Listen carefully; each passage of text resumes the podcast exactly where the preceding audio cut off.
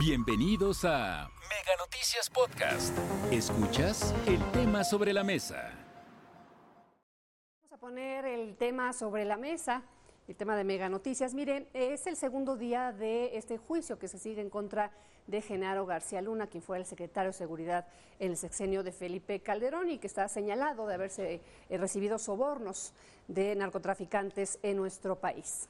Eh, la pregunta que nos hacemos es si se perciben, si se pueden dar avances respecto a estas acusaciones y eh, bueno, el interés evidentemente también del gobierno mexicano en ello. Saludo a Raúl Frías Lucio, director editorial de Mega Noticias, y a Víctor Hugo Hernández. Compañeros, buenas tardes y adelante. Hola, ¿cómo estás Marta? Quiero saludarte.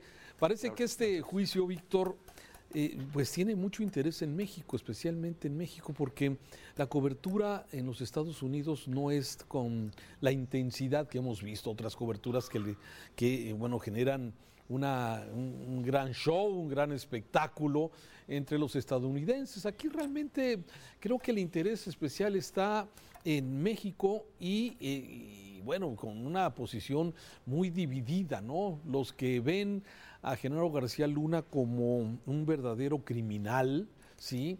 Y otros que lo ven como un superpolicía héroe que hizo mucho en contra del crimen organizado en su tiempo. Y me parece que ni una ni otra tienen exactamente, la, se apega a la realidad. Y si quieres, comentamos sobre este asunto, Víctor, ¿cómo lo ves? Me parece interesante, claro que sí. Este, normalmente este tipo de juicios ya sabemos cómo funciona, o al menos intuimos cómo funciona el sistema de justicia estadounidense y bajo qué motivos se mueven. A mí la impresión que siempre me queda, Raúl, y te lo digo con todo respeto, es que para mí los americanos siempre andan buscando el beneficio del dinero, les interesa, son muy pragmáticos y prácticos. Al final del día lo que quieren es quedarse con esas fortunas o esos dineros eh, que por alguna otra razón entraron en, sus, en su territorio. Pero al margen de eso, también coincido tiene hasta ahora lo que hemos visto, porque esto está comenzando realmente, lo veo como un tipo más de ese tipo de shows o de, o de, o de presentaciones muy teatrales en las que pues se habla mucho de la justicia estadounidense,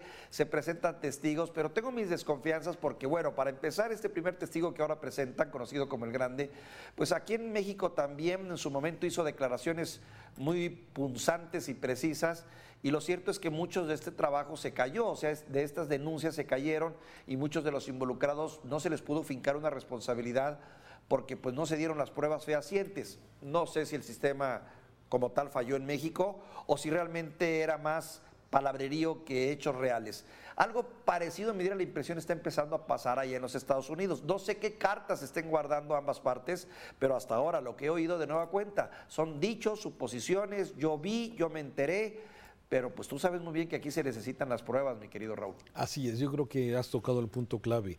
Lo que ha dicho el grande, este narcotraficante Sergio Villarreal, que ha, pues de alguna forma ha conseguido pues un eh, eh, pues esta, esta postura que de alguna forma se les da a los criminales que desean eh, y que participan junto con la justicia y que se les da este catálogo de testigo protegido.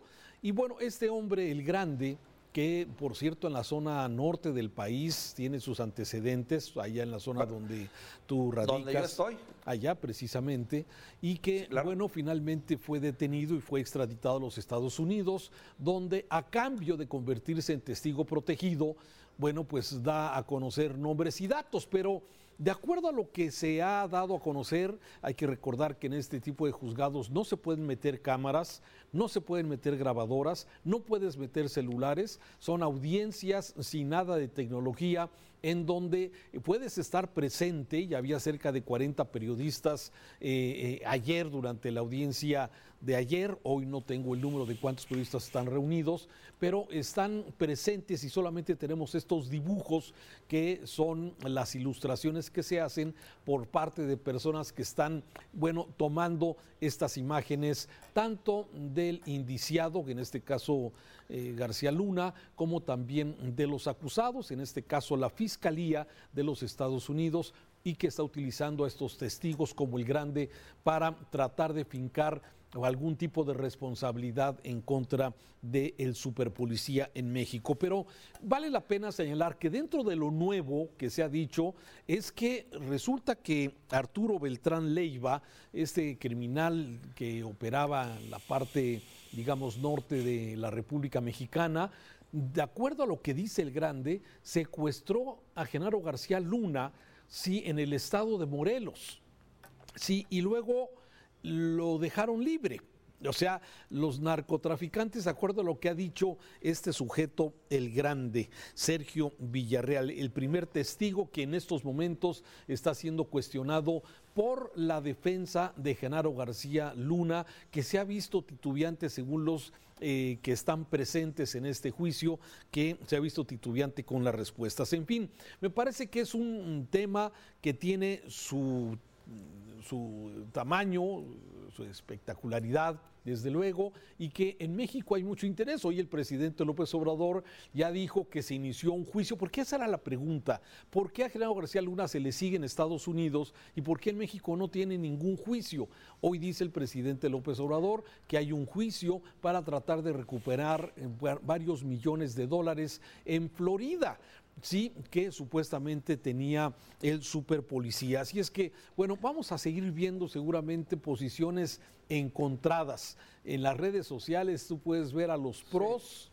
y a los contras y bueno, se están dando con todo más allá del juicio que se desarrolla allá en Brooklyn, en la zona. Pero fíjate Raúl, no, no deja de ser para mi gusto penoso este hecho también y de nueva cuenta ves con tristeza cómo es en otro país donde finalmente termina impartiéndose la justicia. Tal vez a su modo, a su manera, con sus propios intereses, pero eso es también triste y lamentable. No es el primer caso de, delincuentes de cuello blanco o delincuentes de, determinado tamaño y calado que terminan siendo este, enjuiciados en otra parte y no en México. Y la pregunta, bien lo decías hace un momento, ¿por qué? ¿Por qué no en México? Y yo lo que veo en esto es lo endeble de nuestra justicia y de nuestro sistema de impartición de justicia y nuestra incapacidad y que va muy ligado al tema de la corrupción. Me decía un analista local aquí, imposible enjuiciar a un personaje como Genaro García aquí en, en México debido a los muchos nexos e intereses y corruptelas que a su vez él hizo hizo y deshizo en su momento y en su tiempo. No sé el tamaño y la dimensión de hasta dónde llegó este hombre y qué tanto es responsable de la inseguridad que privó en México durante el periodo de Felipe Calderón, pero sí me queda claro que del 2000 al 2012 los índices de, muertos, de asesinatos y de enfrentamientos se multiplicaron. No sería de dudar que el hombre se hubiese inclinado por algún clan o por alguna, algún cártel en especial y hecho la guerra al otro, no lo sé. Pero lo que sí me queda claro es que sí habían cosas muy podridas en este país en ese tiempo que no hemos sido capaces nosotros de dilucidar y que ahora pues veremos si los americanos se prestan o develan esos hilos que aquí en México se deberían de investigar, Raúl. Porque si se habla de un secuestro, habría que decir, ¿se dio? ¿Cómo se dio? ¿En qué condiciones? ¿Por qué no se dio a conocer? ¿O por qué el hombre no rindió cuentas de esto? Y ir atando cabos. Pero hasta ahora eso no lo he visto, más que señalamientos del presidente que nada más pues agarra la causa a su favor y dice, miren, ya vieron cómo eran antes, pero hasta ahí, de ahí no pasa. Bueno, es que, bueno, tenemos esa, esa forma muy peculiar de buscar responsabilidades. Pero ojalá todo quedara, Víctor, y con eso eh, quiero, digamos, ir cerrando del tema.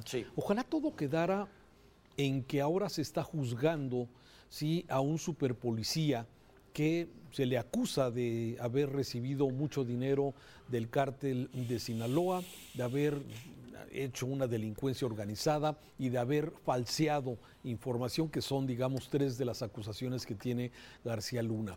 Pero más allá de eso, Sí, yo me pregunto, hemos vivido en México en los últimos sexenios con señalamientos de este tipo. Y estás hablando del sexenio de Felipe Calderón y luego del sexenio de Enrique Peña Nieto y luego del sexenio este, en donde por primera vez un mandatario públicamente saluda de mano a la mamá del Chapo Guzmán, perdón, le dice el presidente que no le gusta decirle el Chapo, sino del señor Guzmán Loera. Ese tipo de cosas no las habíamos visto. Entonces, me parece que hoy se está juzgando este señor, sí, pero me parece que todos los sexenios y, la gran corrupción, la impunidad que tiene que tenemos en México nos ha llevado a seguir en esta dinámica en donde hemos visto cosas, cosas insospechadas que nunca te imaginaste seguramente ver. Y Raúl, también te queda un poco la impresión de que el tema del crimen organizado, el de las drogas particularmente, el trasiego de drogas, ha permeado a este país de una manera impresionante en muchos estratos que ni siquiera imaginamos, particularmente desde la perspectiva de la economía y los recursos porque solo así entiendes el tamaño del escándalo que en este momento se está ventilando allá, que ponle tú que es cierto, son testigos que a su vez fueron delincuentes y que ahora por qué habría que creer en esos delincuentes, que incluso algunos fueron detenidos por el propio... Eh, García Luna. García Luna. Sí, como él, pero como el em- grande, como claro, claro, hermano de Mayo. ¿Qué, ¿Qué, valor le puedes dar tú al testimonio de un criminal que está en la cárcel y que sabes que está luchando porque le reduzcan su pena este, en este sentido? Bueno, es el sistema americano. Pero vuelvo a insistir, esto nos lleva a repensar y a volver a analizar qué tan grave es la situación en México, qué tanto está el trasiego de drogas, qué tanta está la economía contaminada, qué tanto está la clase política contaminada y la sociedad en general en este tipo de negocios que no nos permite actuar más que ser nada más observadores como en este caso, como en este juicio. Sí, y como tú lo dices, en los ámbitos, no solamente en el económico, ¿sí? Recuerdo hace muchos años que se decía que el boom inmobiliario en Guadalajara era gracias precisamente a el dinero de los criminales, de los narcotraficantes, ¿sí? Y así se han venido de alguna forma todas estas historias que se hacen alrededor de, de esta actividad hasta la última, en donde vemos que el crimen organizado estuvo actuando a favor de un partido político, a favor concretamente de Morena en los estados de Sinaloa, en el estado de Nayarit, el estado de Colima, ¿sí? donde vimos la actuación de eh, eh, los criminales secuestrando a los activistas de los partidos contrarios, o en fin, o sea, estas cosas, como tú dices, el crimen organizado nos ha venido, es un cáncer que de alguna forma hemos venido padeciendo desde hace mucho tiempo, y yo lo que no veo es que las cosas cambien no está cambiando de hace 12, 15, 20 años a la fecha, lamentablemente esto lo seguimos viendo, lo que pasó en Veracruz en días pasados, lo que vemos cómo hay zonas y territorios del país que están tomadas por el crimen organizado, ¿sí? estos retenes que te has encontrado en cualquier carretera y que vemos cómo actúan con gran impunidad, en fin, me parece, sí, esto está muy descompuesto y sí, estamos muy expectantes de lo que pasa con el superpolicía, pero ¿qué se está haciendo en claro, otro Raúl, No solo, mi comentario final sería, no solo no ha cambiado nada, sino que las cosas han empeorado han empeorado y es a la luz de, los, de las cifras y datos que hemos estado manejando en cuanto a cada vez más muertos, cada vez más ejecuciones, cada vez más sitios copados, cada vez más municipios atrapados, cada vez más estados contaminados. Las cosas han empeorado, Raúl, es duro decirlo, pero esa es la percepción. Sí. Víctor, gracias. Saludos, Raúl. Un saludo. Hasta aquí la información. Recuerda que el tema sobre la mesa ya está disponible en Spotify, Apple Podcast, Google Podcast y Amazon Music. Hasta la próxima.